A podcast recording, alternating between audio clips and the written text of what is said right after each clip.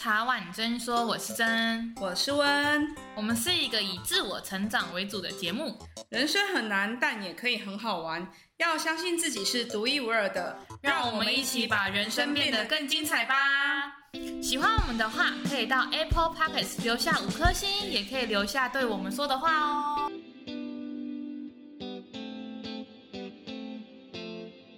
我们今天要来聊聊主题。是有关这几年真的超级夯的高敏感族群，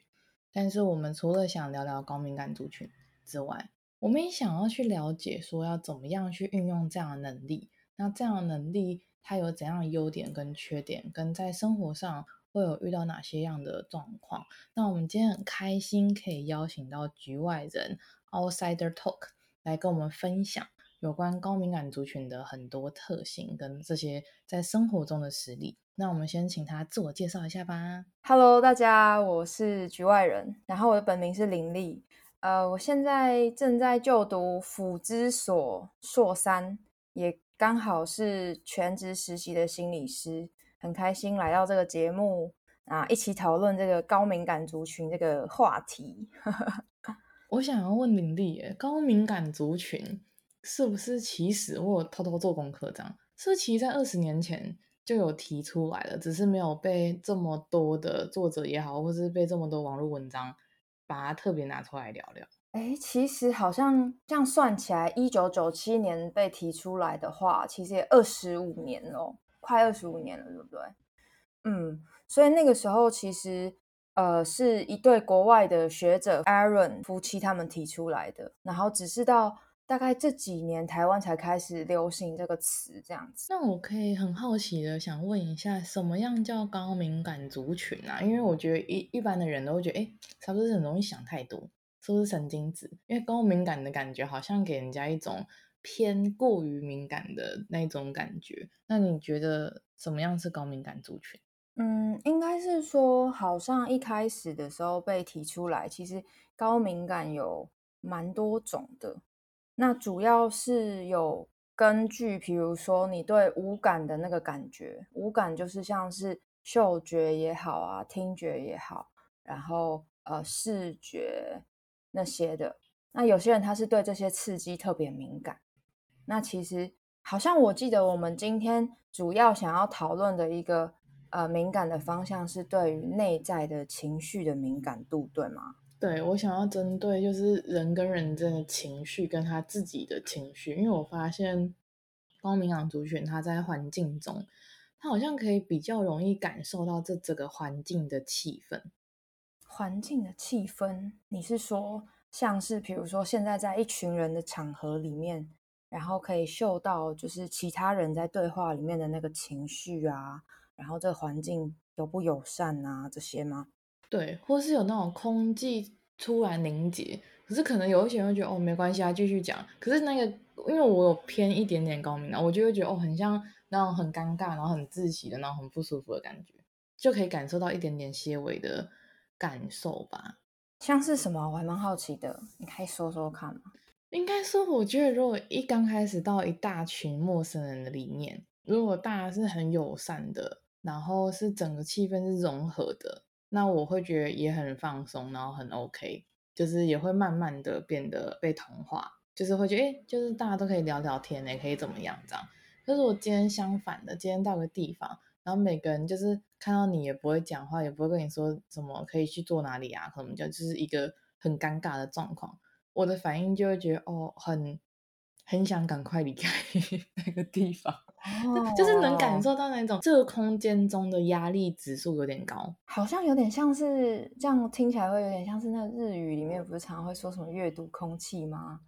就是很会阅读空气的人、oh, 这种感觉。然后再来就是可以感受到对方的感觉嘛，就是像温以前可能他就是在生病的过程中，oh, 我就是能我不知道为什么，是但我听到的时候。我可以共感到他的感觉，就是有一些人会觉得听到啊，怎么会这样啊？那那要好好休息什么？他可能就这样，就那一件事情好像就跟他中间是有个界限的。可是我听到的时候，我会马上流泪啊，或是我可以举个例子好了。我有一个很好的朋友，然后我们因为他是外国人，然后有一年、嗯、前年吧，他突然跟我说他爸爸离离开了，这样，他就说 My father passed away 这样。然后我就想说，然后我看到那一刹那秒哭，哎，没有原因的，不要问我为什么。然后我爸妈想说，为什么你看你的手机在哭这样？我就说没有哎，谁谁谁他爸爸 过世了，而且我还想说是不是我太久没用英文了？其实他不是过世的意思，这样我还赶快去查，因为想说 pass out 跟 pass away 不一样。我想说怎么可能？他爸爸不是好好的嘛？而且重点是我从来没有看过他爸爸本人，我连照片都没有看过，但是我听过很多他跟他爸爸的故事。所以我当下是立马哭，oh. 然后我也不不知道为什么，就然后我我可能旁边有人说，哎，发生什么事？我说没有，我朋友他爸过世了这样，然后他说啊，怎么那么突然？大地反应这样，可是没有人反应会像我这样子直接哭，然后不知道为什么，感觉好像你在那个当下也身临其境的感觉吗？对对对，就是我我能感受到他的感觉。哦，oh, 对耶，我觉得你提到一个蛮重要的事情，就是。其实，针对高敏感的人啊，他们除了可以很快速的去觉察到这个环境里面的很多的刺激，包括你刚刚讲的，可能在一群人里面，他们是不是很有压力，或者是不友善，或者是他们的气氛是很紧张的以外，其实对于其他人的那些感受，尤其是比较高强度的感受，会有很明显的感感觉跑出来，就是好像像你刚刚提到的高敏感里面有分成，他对可能情绪的感受，或者在五感里面，像我在五感里面，我好像就还好诶，好像就我的好像说，我好像哦闻到味道会觉得哦这个感觉怎么样，可是我好像没有，就是这个味道会让我有什么很明确的感觉，或是哦很好闻的，就是跟跟正常一般的人的感觉好像差不多，我好像是对于情绪上面的。感觉或者这个人讲话的语气还是什么，我就可以感觉到好像他今天哪里怪怪的。可你问我说他到底怎样很怪，我没有办法跟你讲说，我只是觉得他今天好像心情不太好，好像发生什么事这样。感觉是一个直觉吗？就是一个与生俱来，就哎哪里好像不太对哦，这种感觉。大部分的朋友啊什么时候你很容易想太多哎，人家没有干嘛，你为什么想那么多？你都那种神经质，然后。哦，你这样不会脑神经衰弱嘛？就会有那种 很多这样，然后然后他们就说你不要想那么多好不好？就就是他们就没有那种感觉，所以大部分的人对于不了解的事情，第一个方式会是用自己的主观或自己的想法去跟别人讲说，哦，我觉得你这样想太多，我觉得你其实他没有同理到别人，像我这不是我能控制的，就是我有这些感觉不是我自愿的嘛，我只是刚好可以感受到人家的感觉而已。对，跟你刚刚讲的有点像。其实我刚刚有想到一件事情，就是其实好像高敏感的人，其实呃，从另外一个角度来看，尤其是对情绪或者是对人际的那些感知是比较高的人，他们其实同时也意味着他们的内在是比较打开的。然后那个打开啊，就是其实。它有一个好，它有一个很好的地方，就是我们可以很容易的去感受到别人，甚至因为这个感受，我们有办法去照顾到别人的需求。可是另外一个部分，也是因为我们打开了，所以其实我们在处于那个状态的时候，其实比较脆弱的。那个脆弱是因为我们没有，等于是把那个高墙拿掉吧。我想应该你也有那个经验，是说，呃，身边有那种人是，他好像内心筑了。一整个那种围墙，把自己围起来，然后去避免自己再受到更多的伤害。有，我身边有类似这样的同学，以前在读书的时候，你就可以感觉到他非常非常有距离感，他就在你旁边，嗯，可是你就觉得你离他非常遥远，然后，嗯、然后久了，你也会觉得说，就是我们遇过一个大学同学吧，他就是直接跟大家讲说，他就想要一个人，然后请大家不要来吵他。哦，好直接哦。对，他就直接这样讲话，然后我们大家就哦好哦，然后我们就如他所愿嘛，人家就这样讲了，我们也不能说什么，所以就尊重他这样，只是有那个印象说，哎，好像有这种足着内心高墙的人这样。可是我都会去想说，可能是他人生的过程中有发生什么事情，不管是家庭，或是学校求学，或者是感情，嗯、反正等等的，绝对是出现了什么大的事情才会。突然讲，就算有一些人，他可能人格特质里面他比较内向或比较外向，可是我一直觉得内向也没有到这么大的程度吧。嗯，应该是说，嗯，又可以讲到一个关于高敏感的一个迷思啊。很多人会以为高敏感的人，他们就是都是很内向的人，很关注在自己内在世界的人。但是其实大概占高敏感族里面的呃百分之三十而已吧，我记得就是真正内向的。其实还是有很多高敏感族群，他们是对于人际也好啊，对于跟其他人的互动之间，其实他们是很打开的。可是有的时候那个打开，就是呃会让他们觉得很容易疲倦，因为我们刚刚有讲到嘛，就是高敏感的人，他们因为敏感度比较高，所以他们其实对于事物的觉察是比较细微的，他们可以发现一些细微的变化，像是。不管是我们刚刚讲到的，对于环境、对于五感的那些刺激啊、视觉啊、听觉以外，还有刚刚就像你说的，嗯，对心理的情绪感受也也是。那当他们感觉到那个情绪的波动的时候，他们的感受会比一般人来的更强烈，就有点像是一般就是。会觉得你想太多啊，或者是甚至说你比较神经质之类的。其实真的有那种感觉，是跟一些比较就比较也不能负面，反正让人家感觉情绪压力比较大的人，讲完 话之后，我会瞬间觉得好累啊，嗯、就觉得我就觉得我的能量好像被他吸走了那种 感觉。然后如果是跟那种共振频率比较高的人，你就会觉得你不管聊多久还是什么，你都会觉得很开心，哦、然后你会觉得说，哎，好像。你就是有那种有希望还是什么的感觉，我我真的很难。天哪，大家会不会听完这一集觉得很像玄学？不是我想表达是，对，因为因为我因为很多事情是，嗯、呃，你只能感受到，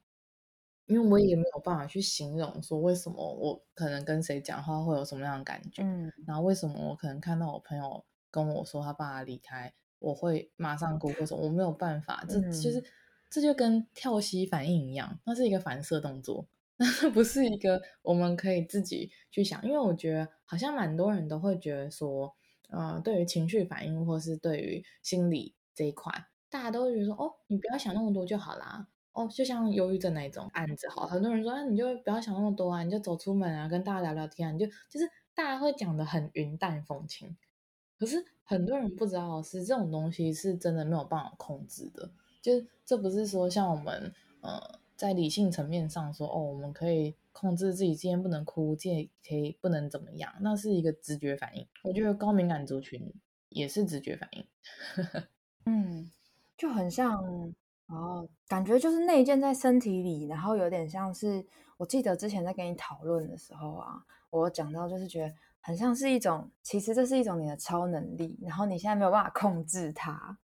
那他就是会一直跑出来，然后你就会想要试着用各种方法，可能这个社会他们不喜欢你这个样子，或者是他们散发出一些不友善的氛围，让你觉得，哎，好像我对于情绪感受很敏锐，然后我呃对于细节的觉察也好，或者是我很容易因为呃有这些觉察而出现很多的思考，好像都是这个社会不喜欢的，我就把它给压抑下来，可是。这个压抑其实，第一个是他没有办法压抑，第二个是就算我试着压抑他，他还是跑出来，然后那个感觉其实是让人觉得很不舒服，而且好像有一种否定自己的呃那种特质，然后能力的感觉，是吗？而且对我就是我觉得压抑久了之后会被反噬吧，因为你要想，那就是应该说每一个人都有优缺点，每个人都有黑暗面。那去否定自己，就像刚刚林丽说的，去否定某一部分的自己，你再怎么否定它，还是你自己。那等于是自己在内心里面去不认同一部分自己。那其实久了，那个不认同，它会因为外在的很多事情一再的显现，然后一再的困扰自己。所以我通常都会觉得说，呃，如果可以的话，当然是去面对。去接受，应该不能说先去认识所有部分的自己，认识完之后再去接受那样的状况自己，接受完之后再去微调成比较，就因为每个人真的都有缺点。那我觉得，与其是把缺点然后硬把它磨平变成优点，或变成没有缺点，那不如加强自己的优点，然后把这个缺点只是提高在一个六十分，它虽然还是比较弱。但他至少不会危害到自己或别人。我觉得这样子就比较好。我我会这样做，哎，对，蛮对的。嗯，因为其实以高敏感这件事情来说啊，它的确会有一些让你在生活中，或者让我们在生活中有一些不便的地方。比如说太容易感知到啊，很累啊，然后很容易想要照顾别人等等。可是其实它另外一方面，它也带给了我们生命蛮多丰富的礼物。就它让我们对于这个生命是有更深刻的思考也好，或是更深刻的感受。我觉得那个是嗯，其他人或是不是高敏感族群的人，他们没有办法理解的那个状态。所以好像其实我们身上的每一个，不管是是不是社会，它有办法接受或是接纳的特质，其实它都对我们有一定的意义，而且它对我们的生命都有呃一定的帮助。虽然它有的时候可能会让我们比较辛苦一些，嗯，所以我蛮认同你的想法的。诶，那时候。跟林立有讨论说，高敏感族群它，我们刚刚讲那么多嘛，那可以统整一下它有哪些特征，或是可以举个例子让听众有一个小测验，然后说，哎，它可能会不会是？现在网络上有非常多那种二十七题啊、几题去测试的，嗯、可是我觉得在 聊天的过程中，也可以让听众先了解，哎，会不会它其实。也有某方面一点点，因为这个其实跟分数也有关系啦。但是大部分的高敏感族群会有什么样的特征？其实，在当时最早提出这个高敏感特质的这对学者 Aaron 夫妇啊，他们就简单的把高敏感族群的这个特征分成四大类。那以英文来说，就是呃 DOES，刚好是这四大类的开头，这样子。那我就想说，好像也可以借这个机会，然后来跟大家分享一下这个 DOES 这四个特征是什么。这样，嗯，那第一个 D 的话，它其实说明的是说，高敏感的人，他很容易会对于事物是有深度处理的能力。什么是深度处理的能力？不知道，呃，像是你听到的时候，你会怎么去理解这件事情呢？我刚刚觉得哦，蛮文言文的，应该是翻译的关系。可是我我在想说，深度处理资讯的能力，应该是指说他看事情，他可以看得比较深层。就是可能大家同样都看这件事情，嗯、大家可以看，可能可以想到这件事情的往后三十步。他不会只看当下，哦、他可能会说：“哎、嗯，这件事情如果这样做，那后面会发生什么事情？哦，所以发生那件事情之后，后面会怎么样？哦，所以这不是我要的，所以他就再回推回来这样。”嗯，对，有一个部分是这样，就是如果以我们的平常的说法的话，就是有些人他就会给你一个反应，叫做“你就是想太多了”。但是那个想太多，其实有一个很重要的呃意义存在，是说就是。刚刚你讲的，就是他会往后三十步去思考，或者是说，今天我做了一件事，那他是不是可能会有 A 结果、B 结果、C 结果、D 结果、E 结果？那可能一般的人他可能就觉得就只有 A 跟 B，可是对于高敏感特质的人来说，他们会去想到有非常多的结果的可能，然后所以在这个过程中的处理，他需要更久的时间去决定说他到底要不要做这件事。所以，在这个过程中，其实就会让高敏感的人感觉到很累。就你可以想象说，一台电脑，然后还要打开可能呃三十个小城市的那种感觉，CPU 过载这样。对对对，这边我可以举个例啦，大家应该觉得蛮好笑的。哦、就是我之前不是在英国，然后后来去荷比发自助旅行嘛，嗯、然后一个十天的行程，我可以打十三页的 Word 档。哇！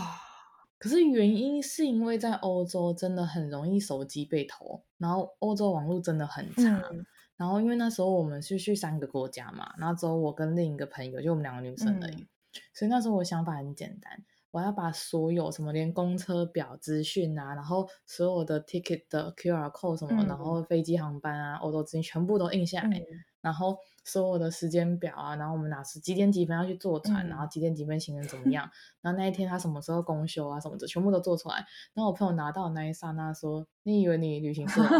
做成这样？为什么？”他就觉得说，只是一个出游的自助旅行搞得压力有点大，因为他看到那一底会觉得压力大。嗯、可是我刚刚讲说。不是因为说很害怕事情发生，也不是说我们写上去的行程全部都要做到，只是预防我们今天网络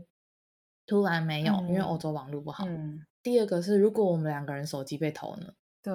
如果我们现在都没有人有网络，也没有人有手机的话，那我是不是那个 QR code 就开不起来？对，我就跟他讲，然后他就说：“天哪，我觉得你想太多了。”然后我就，可是我后来整个十天都很顺利，嗯，就是以，然后虽然就是我的想法很简单，就以备不时之需嘛，嗯，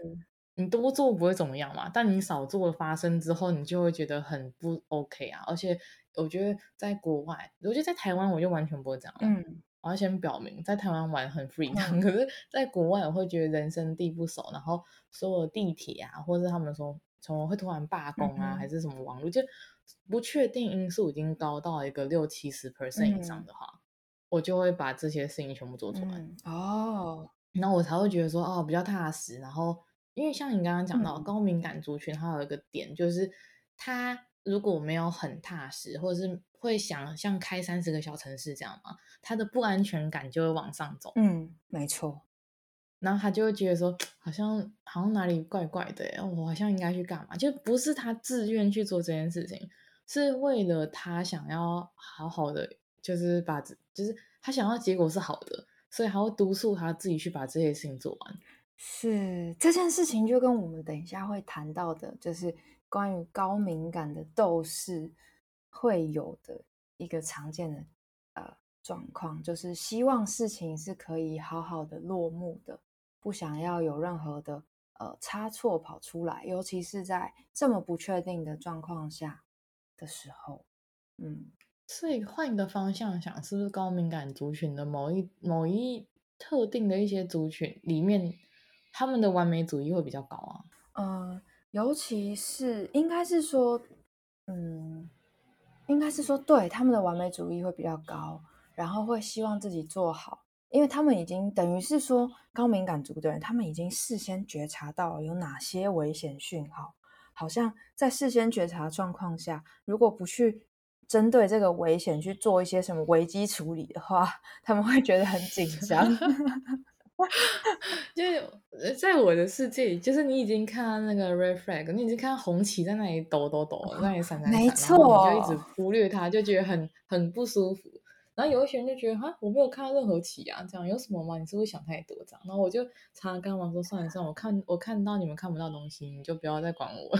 没错，就是有一种类似那种阴阳眼的概念。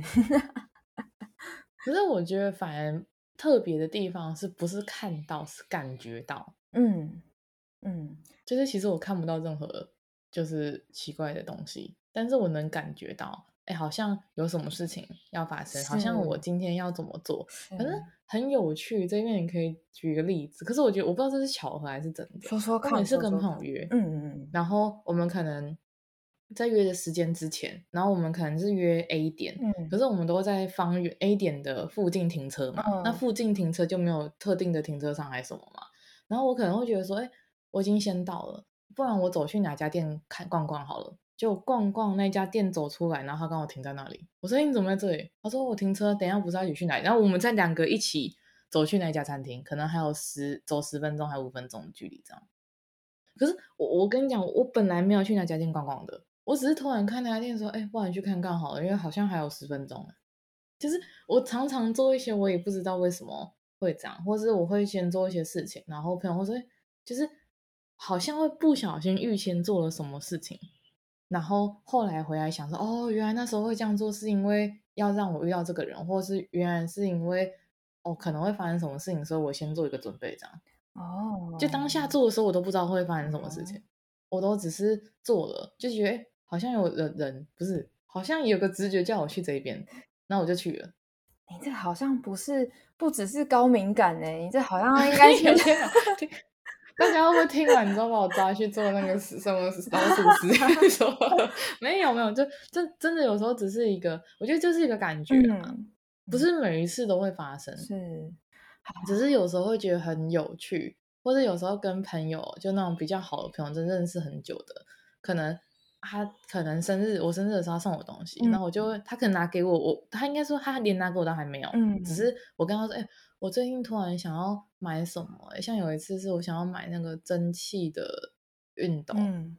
然后他就尴尬一下，我想说奇怪，为什么我还要愣一下这样？我只是在问他他有没有推荐的，这样，嗯、就他就说，其实我要送你礼物就是这个，你怎么知道？啊、我说。我不知道，我只是想说，我只是想说，你应该 对这一块不太了解。我想问一下，你有什么推荐的牌子而已。嗯、我根本不知道他要送。你是不是什么潜意识已经看到那个蒸汽熨斗的形状？哎、欸，真的没有。我跟你讲，这才是最恐怖的地方。恐怖的地方是我根本没有看到任何东西。我我也没有我的，就是有时候做梦，我也那些梦也都跟这些东西没有关系。就是我根本没有任何连接，嗯、连接到这个人要送我什么。或是我也没有看过说哦，这个事情会发生，都没有。嗯、我只是突然不知道为什么会去就去问一些我平常不会问的问题。会不会其实另外一个程度来说，就是除了你高敏感的特质以外，我们不是都会说就是会有一些灵力吗？不是我的那个灵力，是那个就是灵魂的那个灵，哦、然后力应该是力量力，就会有那种感知，那种对于那种。能量啊，或什么，但这不是我的专长，我也不知道，这也不是我的专长。我我都只是突然在聊的过程中回想到生命中的例子这样而已。哦，对啊。不过我也在想说，这会不会跟我们就是接下来要讲的第二个特质有有一些关系？就是高敏感的人其实还有第二个特质，就是叫做很容易过度的受到刺激。嗯。这有点像是会，比如说刚刚有谈到在五感上面，比如说很容易觉得天气的冷冷热啊，或者是湿度啊，或者是呃对于那种感受或者是触感有比较敏敏锐的那个感觉。然后可是另外一个部分针对于内在情绪也有这样子的容易过度受到刺激，就是说哦。我今天很快的就有一个直觉，或是觉察到说，哎，对方是不是有可能要做这件事情了？但是你又很难去讲说，我是怎么去分辨出，就是在在这么多复杂的这些讯息里面，是怎么分辨出会出现这样的状况？所以其实，在冥冥之中，也不是说在冥冥之中，有点像是飘。对，我觉得这冥冥之中。应该是说，在那个场域或在那个场合里面，你就是其实你的大脑已经收到非常多的资讯，只是你好像也很难去说，就像你刚刚讲，很难去说到底是什么让你有这样子的感觉，或是有这样的直觉去做这样的选择。对，我觉得应该是说，就像你讲，可能冥冥之中，我们可能被自己的潜意识也好，或是被自己的大脑引导。但是我们没有感觉，我们只是就就下意识的做这件事情。我在想，那个嗯，易过度受到刺激，你刚刚提到的五感会不会跟？因为我以前的朋友很讨厌所有香水跟护手霜的味道，有可能他可能就是无感里面的高敏感族群。因为我每次都觉得不会啊，我觉得那些味道就像我跟你讲的，我的五感对我没有，我我对无感没有任何感 觉，就是我会觉得哦很香这样。可是我不会，有一些人是他可能闻到他就跑去吐，可是那不是说那个味道不好。他就是不能闻到任何香水跟护手霜的味道，他就觉得很嗯分散他的注意力，有点像是你会让我想到那个狗鼻子，就是狗狗不是他们的呃鼻子的灵敏度是比人类高上非常多倍的吗？对对，就对他们而言，那个强烈的程度可能就是跟我们一般人不太一样。我说，尤其是对于那个嗅觉或是那些无感的那些感受。比如说那个闪光灯有没有？有些人不是会很敏感吗？觉得哦天哪，我的眼睛要瞎了什么的。哦、对啊，就我都没感觉。一般人只是会觉得，哎，那里亮了一下，有点亮。对对对，真的。对对。然后 没有，我只是在思考说，真的，因为我以前就是觉得说会吗？有那么严重嘛？然后他们就说很严重，很臭，你不要再喷了，什么就不要在它出现的地方，哦、尤其是办公室，有一些同事就很不喜欢有任何味道。嗯花也不行，反正就是只要有味道的都不行。所有在我们正常人认为的香，都在他的世界里面都是臭的。这样，他不是针对你，就是、就是所有人喷或者所有人干嘛都用自己喜欢都不行的。就对他来说太多了，太大了、嗯、，too much，这样他就觉得不要再喷了。他说，他就说空气中都是那些味道，这样。然后我说、啊，会吗？不是一下就没了吗？应该是我嗅觉疲劳。对，可是我觉得那个可能也是一类的高敏感族群。没错，就是如果转换到刚刚你说的，就是对于情绪的感受，其实就是一样的意思。就是别人可能觉得他只是哦叹了一口气啊，没怎样。但是对于高敏感的人而言，可能对于那个那一口气就可以解读到很多讯息，就是哇塞，他刚刚叹了一口气，他是不是呃发生了什么不好的事情，还是刚刚的哪个对话里面他觉得不舒服，或是怎样，就会有很多很多的那个东西跑出来，就也是一种 too much 的状况。是不是也是因为这样，所以高敏感族群的人的创造力或是呃想象力都比较丰富啊？嗯，因为刚刚也讲了，就是刚刚你有提到嘛，就是会往后想到三十步之后的事情，所以其实对他们而言，就是他看到了一一个东西，但是对于一般人而言，比如说我看到一个时钟，就只是一个时钟，或者是我看到这个人，他眉头皱了一下，就只是眉头皱了一下，但对高敏感的人而言，这个眉头皱了一下，后面有好多的故事，他已经都都已经看到了。或者是他都已经猜想到了，嗯，所以有点像是那个创造力也好啊，想象力。其实你也提到一个，就是针对这个，其实像是有些人他不是美感特别强烈吗？哦，对对对，很多，嗯，艺术系的人都是这样。就是他们好像很能掌握每个颜色的张力，跟每个颜色的它应该出现在哪里，还是饱和度应该怎么做，什么这样。就是就是不知道，我也很喜欢去美术馆，然后看那种油画，然后就喜欢看他笔触，然后觉得哦，好像能理解。他当时为什么会讲话？哦，可是有一些话是真的没办法理解。因 为我觉得，可是我觉得这些刚刚所提到这些东西，跟我们第三个要提到的共感能力这件事情，嗯，我觉得都有取决到一件事情，就是我可能是偏高敏感，但是我也只能感受到可能跟我频率接近的东西，就是我也不是说所有就那种很。离我很遥远的，或者我根本不认识他的人，他又怎么样，我可能也不会有感觉。嗯，你是说还是要对这个人，或是说对这个环境有一些一定的了解，才有办法更深刻去感受到？应该说，像刚刚你提到的，比如说我要先到这个环境里面，可能度过五到十分钟，我才会有就是察觉到什么啊。如果今天只是你从你的叙述说，哎，我今天去一场聚会，然后我觉得那个聚会好像有点无聊。嗯然后我我就会觉得哦，那剧很无聊，这样我 我就不会有其他的感觉，因为我没有在那里，就是好像还是得、嗯、这一个人，他也还是得，就是像我那个朋友，他爸爸过世，是因为我听过他很多他跟他爸爸的回忆跟故事，所以我可以感受到，而且这个人跟我可能我们认识了两三个月，每天都在一起，可是我今天是一个就是完全的路人或陌生人，他跟我讲，然后我只是说哦，节哀顺变，怎么会这么突然这样？我可能就会回到正常。人的反应，所以其实还是听起来是亲疏有别的啦，就是对这个人跟他的靠近程度，跟你对他的状态的了解，然后状态的反应是有关系。我觉得是有关系的，我不知道其他人他可能高敏感能力更强的，可能就不一定 有关系。可是我自己是还是要有最基本的认识吧。嗯，不过至少要看过这个人这样。对，这样听起来也是蛮棒的，就是至少还有一个分界，不是说所有东西都觉得啊不行，太多了。不是以前好像我以前好像比较没有，很小的时候比较不会分辨的时候，嗯、比较容易没有拿捏那个界限哦，比较容易别人讲什么，或是看个电影、看个书，然后别人哦。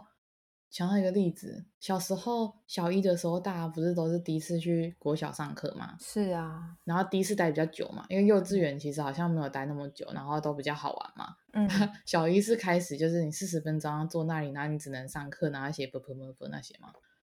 然后那时候很好笑，我就开开心心跑去上课，然后我爸妈带我去，然后我看到隔壁的小孩在哭，然后我就跟着哭了。那我妈说：“你刚刚不是很开心来上课吗？你为什么哭？”我说：“不知道他哭，所以我哭。”哦。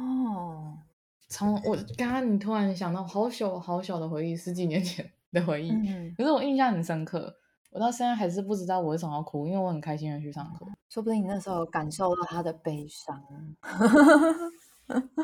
这是第三点的共感能力强吧？我在想，对，第三点的话，其实像高敏感的人，对，刚刚讲到这个第三点，高敏感族群也会有的一个状况，叫做对于情绪的反应是特别大的，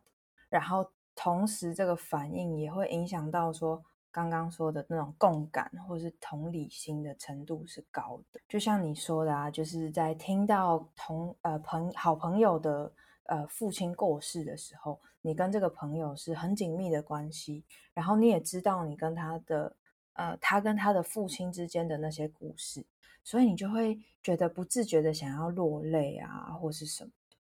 就这种感觉，或是替其他人感到难过这件事，会常常发生在你刚刚有提到那个例子，就小学那个例子，就是在孩子的时期，高敏感族群会。出现这样的状况，然后我觉得经过社会化或者经过长大的过程中，有一些能力会被削弱，但是有一些能力会被加增强。嗯、我记得就是原生家庭也会增强或削弱高敏感族群的一些特性。是啊，嗯，说到原生家庭，其实在心理学 上面，原生家庭实在是太重要了。就是假设如果家庭中。的呃，可能父母亲或是重要的照顾者，他们的情绪反应是属于比较高涨的，不管是愤怒也好、悲伤也好，或者是焦虑。那如果本身又是有高敏感特质的孩子，在这样的环境里面，他可能就会更容易就是受到那些情绪的刺激，或者是更容易去觉察到说，哎，现在妈妈她好像很难过。那对于孩子而言，跟母亲之间的关系其实是很紧密的嘛，然后他就会想要去照顾妈妈的情绪。那在这样子久而久之的状况下，有一些高敏感族群的人，他在成长的过程里，或是成长长大之后，他也很容易想要去照顾别人的情绪，去安抚别人的情绪。那其实长期下来就会对自己是一个蛮累的状况。因为我想好奇一件事情，那高敏感族群如果他在原生家庭，他可能父母或是他有人需要保护，或是保护自己也算的话，他怎么样的去关闭那些天线跟自我调试？因为我觉得高敏感族群，就我自己有一点点的感觉，我会觉得。在童年的时候，或是就是还没有身身心灵完全健全的状况下，很难去呃调试这一块。就像你讲，你拥有一个超能力，但是你根本就不知道这能力是什么。是，哦、呃，应该是说，如果说是保护自己的状况，或者是这个家庭，它其实是、不太接受有太高涨的情绪反应啊，或者是有太高涨的那些。状态出现的话，那高敏感的孩子，他当然也可能在这个过程中，等于是他已经接受那个，有点像是当你接受刺激到一个程度，不知道你有没有这样的经验，就是你觉得好难过，好难过，好难过，好难过，到最后，哎，突然没感觉，或者是麻痹了吗？对，就是会有一种麻木的状态，就是我把它压下来，把它缩起来，然后。因为它已经超出你身体所能负荷的，就有点像是在我们心理学上面会说，这其实就是一种有一点解离的状况，就是嗯、呃，那些情绪好像那些事件，它都已经跟我无关了，我是在远远的看着他们而已的那种状态，完全抽离的那种感觉。对，就是他整个人已经没有感觉了，就是比如说他。那种，尤其是可能这就会扯到可能，比如说那种长期虐待的家庭，或者是有那种呃情绪反应太过强烈，或者是会有很多那种忽略的家庭里面，那可能他们就会呈现出一种，我受到，我如果再感受到这些情绪，或者再感受到这些状态，我会活不下去。我就把自己抽出来，有点灵魂出窍的感觉。哦，好像能理解你的意思，嗯、因为如果是在好像就是他应该怎么讲，生物本能为了自己生存，所以他就会做出就是这些事情都与我无关这样，非常的就是。很像你太轻松，但他其实是有感觉，只是他选择封闭起来的。是那个是保护他的一种方式。那久而久之，可能长大以后，那个感觉还回不来的话，其实就会变得蛮可惜的。因为他对于人生的一些这种丰富程度啊的感受，其实就会没有像一般人或者甚至是高敏感的人这么的多。但或许他们的内在是一个高敏感的状态。只是他们不让自己去感受，所以高敏感族群也是有可能在童年遭受到一些事情，而转化成完全呃他的反向，就完全低敏感到没有感觉的状况。为了自保的话，应该是说他可能还是高敏感，只是他的身体不让他去感觉。就是以外在来看的话，就会是这个人很麻木，就是没有什么感受。哦，可是其实他的内在。的那个就是你去测啊，就是好像有一些研究会说，你去测他们的那种那种神经反应有没有，或是那种真的去贴那个那种呃，可以去测他的那个，比如说血流的那个程度啊，或者是什么的，他还是会有很强烈的反应。可是他的外在是完全是 shut down 的。哦，身体机能还健在，嗯、但是心灵上面就没有办法。是，好好奇妙的感觉，但好像能理解很多，就遇到重大创伤还是什么的人，好像都会这样。嗯，嗯，然后要很缓慢的，可能通过心理智商，还是透过很多的疗愈跟修复，才有可能再回到一般的状态。没错，而且在回复的那个过程，其实是很不舒服。就是当他的感觉找回来的时候，其实对啊，我相信像你是一个呃想。愿意去更多的看见自己，愿意去呃想要让自己变得更好的状态下的话，你也知道说，在这个 疗愈的过程中，其实有很多的不舒服跟不适应的感觉。可是我觉得在疗愈的过程中，嗯、我觉得要接受一件事情，就是很多时候的进步是走三步退两步的方式在进步，任何事情的进步都不会是。哦，今天很认真，明天就马上见效，嗯，因为连我们种植物都要几个月还是几个礼拜，它才会冒出芽。我是觉得说，很多人会希望自己立马好起来，不管是失恋也好，反正发生很多自己暂时没办法接受的课题，很多人觉得不行，我要振作啊什么，嗯，就是用逞强的方式去把自己盯到那一边，就算表面上盯上去了，其实中间都是空的啊。就是大家对于好像就像你刚刚讲到，大家对于呃进步啊，或者是疗愈这件事情，都会觉得它就是一个一直往前的状态，但其实不是，是吗？其实是一个真的就是进程走三步退两步，他还是在前进，但是他需要缓慢的时间。嗯。我觉得这个都很多事情都是这样啦，身心灵的状况都是因为会。没有人有办法一次接受到很多的能量，就算要从自我探讨开始好了，就从高敏感族群，我们回到刚刚例子，他可能遇到了一些状况，选择封闭，那他要选择在踏出来的时候，他绝对要踏一步之后赶快再躲回去啊，不然如果一直都在外面的话，他那个情绪一瞬间从没有情绪变成超级有情绪，我觉得他应该会受不了。对啊，会是一个超恐怖的状态。就是完全把自己暴露在很多的那种刺激跟危险里面，然后还没有把那个保护壳长出来的感觉。对，哎，那玲玲，你说如果要以自我保护跟自我调试这一块，你有什么建议大家就是去做的疗愈的方式啊，或者有怎么样的态度去面对这件事情？嗯，我觉得如果说以现在已经发现说，哇，自己其实是高敏感族。尤其是在对情绪上面是很特别，觉得嗯会感受到很多刺激的话，我会觉得其实有一个很重要的事情是，嗯，先刚刚其实你有讲到，就是第一个是先看见自己的这个状态，然后看见就好了，然后不要有带有任何的批评。就是说啊，我怎么又想太多啊？我怎么又怎样之类的？就是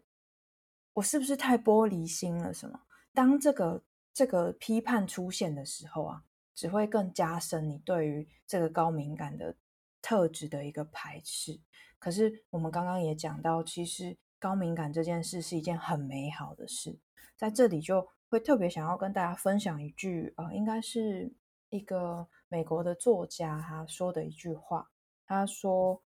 呃，我终于明白自己并不混乱，而是在一个混乱的世界里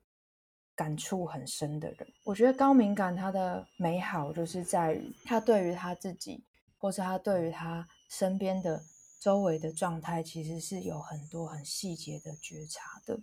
嗯，所以当自己又发现说，哎，我又看到了好多好多好多的时候，先让自己停下来，然后感受一下，哎，我看到了好多就好了，就是先停止对自己的批判，或者是把社会的批判加诸在自己身上，所以我想这会是自我保护的第一步，然后再来就是。我们怎么去靠近自己的想法跟感受，还有情绪？从我自己出发。嗯，不知道大家有没有听过一个心理学的实验，叫做“嗯，不要去想白熊”。我没有听过，哎，我真的没有听过。嗯，就是如果我现在跟你说，请你在脑袋里不要去想一只白色的熊，那你现在的脑袋里会想到什么？白色的熊。没错，就是我知道，我知道你的意思了。就是其实潜意识里面越想忘记、越不想去想的人，会反而会刻意一直提醒自己去想这件事情。对，就当你一直在 告诉自己说：“我真的想太多了，我不要再这样，我不要再这样。”想越多，你就会越这样。对，没错。所以刚刚的第一步很重要，就是停止自我批判，看见，然后去释放。就是说，哎，我去。停止了批判以后，我去感受我现在的感受，就是说，哦，我觉得他是不是在对我不高兴？他是不是不爽了？他是不是怎样？你就只是先看见自己的想法，然后去思考一件事情，就是他如果真的是对我不高兴，或是他真的对我呃不爽的话，对我而言那个意义是什么？比如说，对我而言是我觉得很难过，我觉得很悲伤。那先接受现在自己的情绪状况，就是先去觉察自己对这件事情的想法，跟就算真的是这样，那自己又会有怎样的感觉，然后可以怎么样去面对？我觉得大部分人都是选择在不接受这件事情，或是嗯、呃，跟自己的纠结跟拉扯。对。像你刚刚提到一个，就不要想太多，然后你就可以说，啊，我又想太多了，我怎么又想的？那就开始就整个就走偏了，这样，嗯、就是就是跟。嗯，从从本来的这件事情就完全走偏到为什么自己想太多，那其实蛮可惜，就就脱离了原本的事情，然后把自己导向到一个完全的死胡同里面了。天哪，我现在脑子里面都是白熊，快 快笑死了！啊，真是，真的是一个很有趣的实验吧？我真的觉得很很很好玩，真的。那很像是一个潜意识里面的指令，嗯、我觉得这是人性吧，就越不要去干嘛，人就会有一种反骨还是什么，就会一直觉得，哎、欸，好像就会一直，好像那个指，因为好像听说宇宙也是这样啊，就宇宙听听不到不嘛、嗯，他就会觉得你就是要，我觉得人应该也是这样，对，就人就你要不要想白熊，大家就想到哎、欸、白熊这样，可是没有听到不。嗯，所以大家这样子哦吸引力法则也是这样哦，所以不要去想负面的哦，要吸引正面的。好好笑。接下来第三步就是，当我们看到也接受了这些自己的状态的时候，我们还是需要做一件事情，叫做把客观跟主观的距离拉出来。什么意思？就是有的时候啊，高敏感族的人，他们看到一个人的情绪反应。或许这个人他是烦躁的，或者是他是生气的，但是呢，他不一定是对你啊，他有可能是对他自己也好，或是对之前今天发生的其他事情都好。可是高敏感族的人，因为很容易去觉察到这个不舒服，对方是有这些负面情绪的跑出来也好，就是高敏感的人就会很容易把这个错就归结到自己身上，说：“哎，是不是在我刚刚跟他对话里面，我说错了什么，我做错了什么，而让他有这样的情绪反应？”可是这一步就有点太快，所以我们在看到对方的情绪出来的时候，我们可以先看见，然后暂停。然后靠近自己的想法以后，把客观和主观的距离拉出来。如果在一开始还没有办法那么轻易的做到的话，其实有的时候透过书写的方式，比如说，哎，我把今天发生的事情写下来，就是哦，今天 A 朋友对我皱了眉头，然后讲话不耐烦，怎么样怎么样，把这些叙述写下来以后，去一一检核，说，哎，他的这个不耐烦。有可能是什么原因吗？那有没有可能是他经历了其他事情？就是先把自己的那个想象的这个开关先稍微关掉一下，去针对这件事情本身去看。我只是想说，刚刚这样听下来之后，会不会高敏感族群某一部分，就像刚刚林丽颖讲的，他没有去做这种解构的动作，所以他就会把这种事情归咎于他自己。嗯，然后其实。这里可以回推到有一些人会觉得说，哎，有人已读他不回啊，或者是有人怎么不按他赞啊，什么会不会是别人讨厌他？然后其实原因只是人家太忙。对，是就是就是有时候我我觉得有时候就是这也有一句啦，就是不要把自己想的太重要。我的意思是说，不是每个人都很容易被别人影响。他可能真的在他自己的社的课题里面，或在自己的生活中，真的今天有发生了什么事情？嗯、那这什么事情不见得都是真的跟我们有关系，就是我们可能在别人世界里面也没有这么大到可以影响到别人。我不知道啊，但是我觉得有时候又用这样的方向去想，就会觉得说哦，好像就可以去关心一下他。但是我觉得其实，嗯、尤其我觉得我们我刚刚讲的这一块都已经是大家都已经是完全行为能力人了。就是已经大概二十几岁了，嗯、那就会去思考是，哎，其实每个人都是成年人，他应该要为他自己的情绪跟为他自己的很多事情去负责。那如果真的是因为我们，或者是真的是因为谁让他导致他有这样的情绪，那他也要想办法去跟这个人聊聊，还是什么？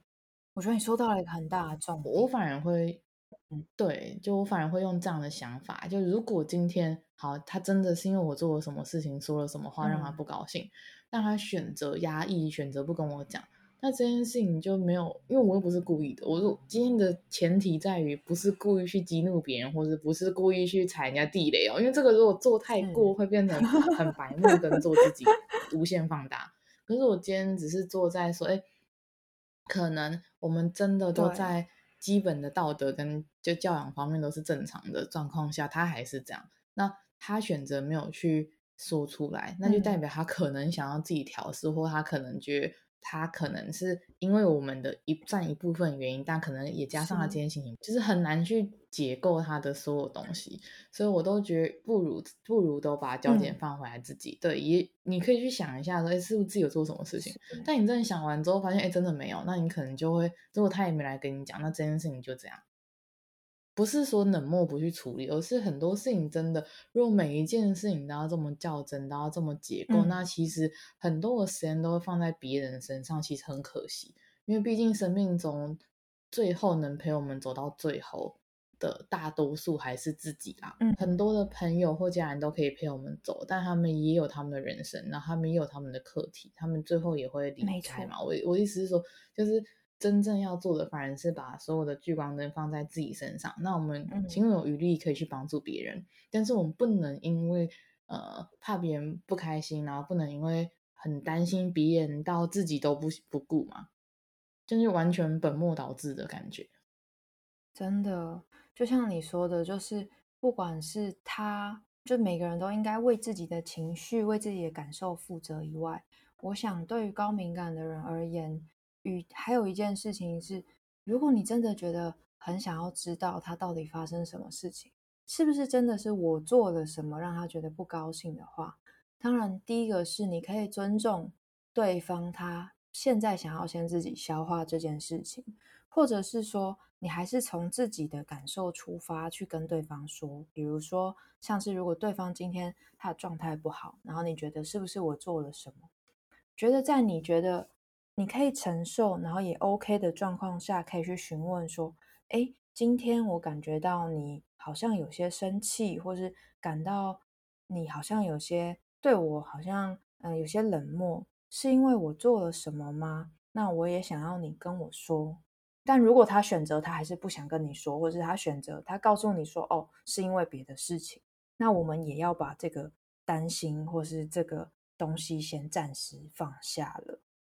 我们就不能一直拿着它，因为这样就会很可惜。因为当就像你说的，如果我们把焦点都一直放在别人、别人、别人的时候，我们对自己的关注啊，对自己的照顾，其实就会少很多。就是当别人说没事的时候，就请你真的相信他没事。因为有一些我以前就因为我可能是一个不笑脸、比较严肃，不是生气又比较严肃的人，所以当别人问我说你今天怎么这样，我就说没事，有点累。然后说啊，你是不是做了什么？那他现在他问到第三次，我就会觉得说本来真的没事，然后被他问到真的有点生气，你知道吗？就是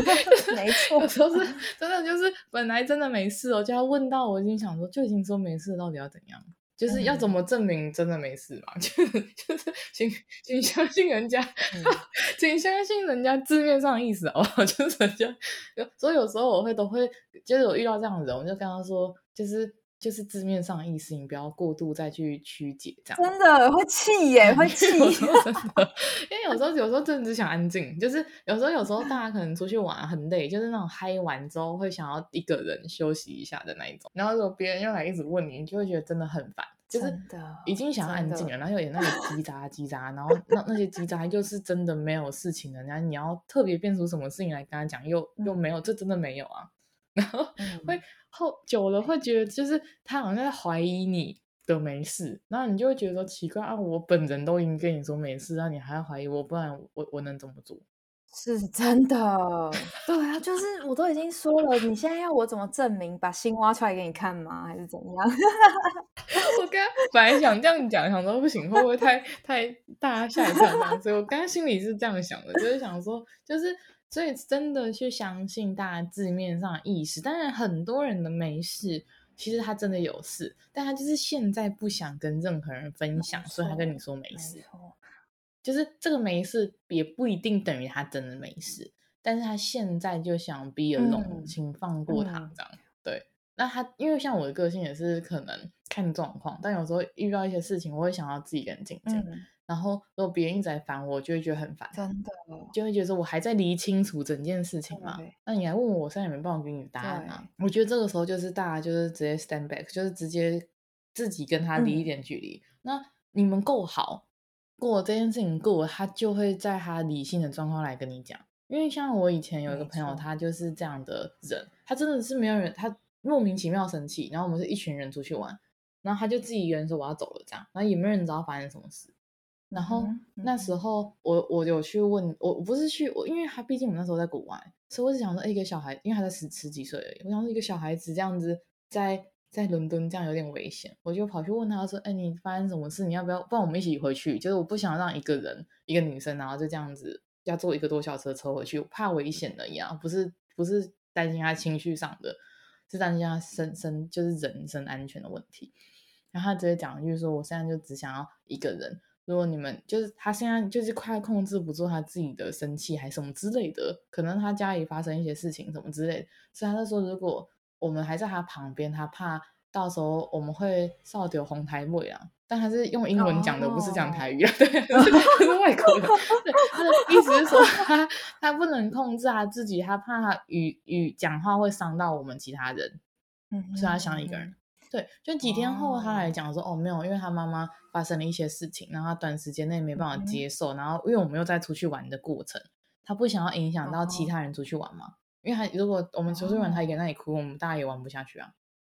对啊，所以他是选择说，哎是，我有事，我先走了这样。可我们会以为，哎，整个行程哪里不好，还是我们刚好说什么话？因为就很突然嘛，哦、大家出去玩，突然有人要回去，你不觉得很、哦、很奇怪？哦，对耶，我觉得不过他的做法也还蛮。不错的，以十几岁的小朋友来说，对啊，算是蛮蛮成熟的。不过你也讲到一个，在前面讲到一个蛮重要的，就是我们也要尊重他的没事，虽然不一定是没事，但是尊重他不想说。像我自己的做法，可能就是如果是蛮不错的朋友的话，他跟我说他没事，但我觉得他感觉是有话没没讲的话，我就会跟他说：好啊，那没关系。如果你有什么事情，你可以再跟我聊，就是做一个事后的邀请，这样子。嗯，我也会这样，我就会跟他说，哦，那你就好好的去做你想做的事情啊，但你不要忘记，就是你你你需要我的时候，我随时都在，你就赖我还是打电话给我讲。没错，没错，真的需要求救的时候，有办法找到的人，但是我不会现在马上逼他要这样做，但我会跟他说，哎，我是就是欢迎你来跟我聊聊的，就是我我是处被动嘛，我不会主动关心，但是我是嗯很欢迎你来跟我聊的这样。我是开放你跟我聊的，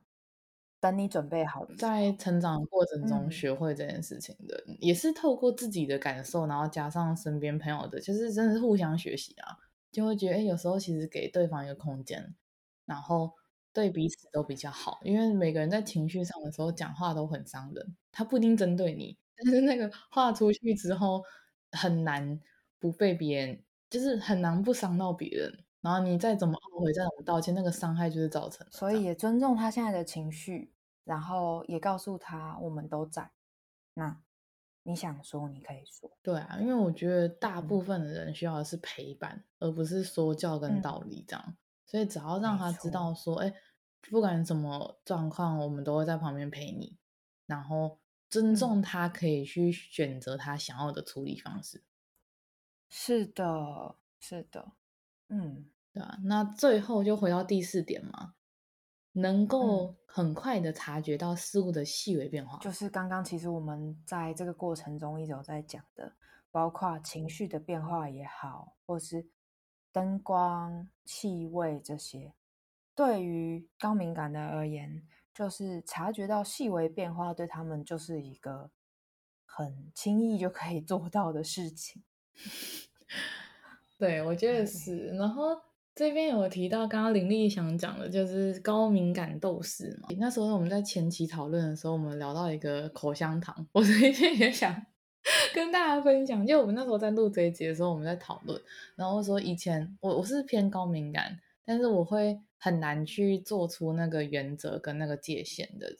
所以我后来就想到一个，对哈，就很像我们在路上踩到口香糖，就很像我们是高敏感的人，然后不小心被人家黏到这样。然后，如果我们一直在那边踩来踩去，那口香糖就一直黏。大家应该都有踩过的经验，我我小时候有踩过，真的很麻烦，还要一直去亲啊、抠啊什么的。对对对对，然后如果你没有注意到，它就一直黏黏黏黏黏，这样 很恶心。可是我后来就觉得，这好像跟高敏感族群遇到一些负能量还是不太好的事情有点像，就是当下的反应，当然是。如果看到口香糖，不要去踩嘛，嗯，因为那自自寻死路。第二个是很不幸，如果踩到了，对，那我觉得做法就是停在那一边，然后坐下来开始拿油在那里清，不要再一直硬来硬提这样，对，就不要在那里继续踩继续踩，然后把自己深陷在其中。就是我跟你好像也有讨论到说，是不是自己先脚底抹油？但后来又想一想，觉得嗯，如果抹太多油的话，就会完全没有。就像刚刚我讲到那个解离的状况，有没有？就完全感受不到你已经正在被伤害，或者是正在那个能量已经入侵了。可是你就是啊，呈现一个麻木的状态，那就是另外一种受伤啊，跌倒。所以马上的去做一些及时的处理，感觉是一个蛮好的方法。可是我觉得解离这一块啊，其实我有时候到现在啦，如果有，因为每个人的每个人情绪跟每天都有高高低低嘛，就每个人都有相对低潮，他不一定发生什么事情，但有时候可能就是嗯、呃、入秋了也好啊，或是就是觉得到年底啦，想一想今年完成了什么事情啊，就是总是会有一些 比较相对低潮的时候。那我觉得那个时候很重要的事情就是。可以运用解离这一块，像我就我朋友就常常知道我，我就是不定期会闭关，闭关就是他们可能闲聊的那一种，我会比较晚回，可是很重要的事情打电话给我还是会处理，但是我会有想要一个人的时候，嗯、一个人去咖啡厅看看书一整天，是就是会想要一个人沉浸、嗯、一个人独处、跟一个人留白的时候。那不懂的人会觉得说：“嗯、哎，我他做错了什么事，我都不理他。”但知道的人就会说：“嗯、哦，我现在在进行我自己的进化，跟就是就是。”留白的一个沉淀的时间，嗯、因为我觉得到了一定的年纪之后，嗯、留白跟自我对话真的很 重要。我小时候真的没有这种感觉，我真的是到现在会觉得哦，就是世界变化很快，资讯大爆炸，然后嗯，像到像我们讲，就是有朋友、有父母，然后有自己的事情，然后有工作，有什么，就是很多每个人都是真的是八爪章鱼这样子，所以真的会有很需要自己的空间。就好像留白这件事情啊，不管你是不是高敏感族群的人，其实，在我们成长到现在这个阶段，对于啊、呃、生活有一定的就是想要做的事情啊，自己的规划跟别人的规划等等，好像要抓一个平衡，就适时的让自己可以独处，跟自己对话，觉得也是一个对内在的一个。哎，刚刚你讲那个进化是一个很好的做法。对，我真的是这样觉得，然后我也觉得真的蛮重要的吧。就是，可是我觉得不用逼迫自己，因为有一些人他可能，呃，我认识的一些朋友，他是没办法自己一个人的，他自己一个人就觉得很恐慌还是什么。我觉得那可能跟他还没有学会，因为不是学，还没有理解到怎么样去跟自己独处。因为其实我也是在国外吧，因为我一个人出国嘛。我也是那一段时间有非常非常非常多自己一个人的时间，然后会刚开始也会觉得，哎，怎么就是怎么突然时间那么多，然后怎么突然之间，因为在国外又又没有带台，就没有带书还是什么去嘛，所以就会真的会突然之间会一个空虚。可是因为久了之后，你相处久，因为不是每个人一出生就可以跟自己独处，毕竟人还是群居动物嘛。然后小时候也是跟爸爸妈妈、朋友什么都很亲近嘛，真的是在整个成长过程中，个体的差异化、个体这件事情越来越明显之后，才会有需要独处或者需要自己沉浸的时间。那我觉得不管在什么年纪，就是都去做自己觉得自在的事情。就我们今天上述所讲的所有东西都不一定适合于任何一个人，因为每个人都是独一无二的。那只是分享一个。我们自己的亲身经验跟我们自己的观点，那至于听众要怎么去调试自己，可以参考看看，但是不代表这样做就一定会怎么样，因为每个人的感受能力跟每个人的外在因素都不一样。比如说像我们这样做，那是因为我们的朋友的个性可能是这样，但他如果今天遇到的朋友不是这样，可能是能量吸血鬼，或是可能是其他的那种大 boss，但是 完全就不一样。就是每一件事情是 by case 的，他没有办法说一个逻辑、一个真相、一个什么，然后套用在所有的事情，那是不可能的状况。这样子，对啊。然后 我觉得今天真的蛮有趣的。然后最后想要请玲丽。接着给高敏感族群的人一些建议，或者给他们一段话，就是统整一下今天所讲的这些内容。嗯，我觉得我们今天真的聊了蛮多的内容，然后我相信大家对于高敏感这件事情也有更多的认识。那最后想要跟大家讲的是呢，其实高敏感啊，绝对不是一个呃社会上所说的你很玻璃心，你想太多，你就是一个很怪的人。而是说，你对于这个世界比起一般人有更多、更深刻的感受，就是有点像是，呃，我之所以有这么多的感觉、这么多的想法、这么多的想象创造，是因为我现在认真的活着，而且我用心的感受我的生活，还有我的生命。想要最后送给大家这段话。对，我其实真的很认同。其实大家都会想到高敏感族群的玻璃心啊、神经质啊、想太多这种偏负面一点点的东西。但是我也想表达，是高敏感族群他负面可能感受能力很强，但同时他快乐也是别人的双倍。没错，就是对，这是我真的就是你会发现说，因为你可以同理别人，所以当别人很快乐的时候，你也会除了自己快乐之外，你也会为别人感到快乐。嗯所以那个快乐反正是也是双倍的。所以我觉得有时候真的很多事情是一体两面的，取决于自己怎么运用。那那时候我们在聊天的时候，我其实很喜欢一句话，就是我们究竟是被这这个高敏感的天赋所控制，还是我们去选择运用这个天赋？没错，我们是被动的被它控制，还是我们把主导权慢慢学会这个这个天赋是怎么形成的啊？可以怎么操作啊？然后我们来运用这样的天赋，因为我觉得把自己不管哪一块，不管你是不是高敏感族群，还是你有哪些就是跟一般人比较不太一样的思考也好，或者是什么，我觉得去隐藏自己，变得假装跟别人一样这件事情，不会换来真正的快乐。嗯，真正的快乐是去接纳所有自己的好跟不好，然后去接纳完之后去做那样的自己，然后也不要害怕说自己有这样的缺点还是什么，然后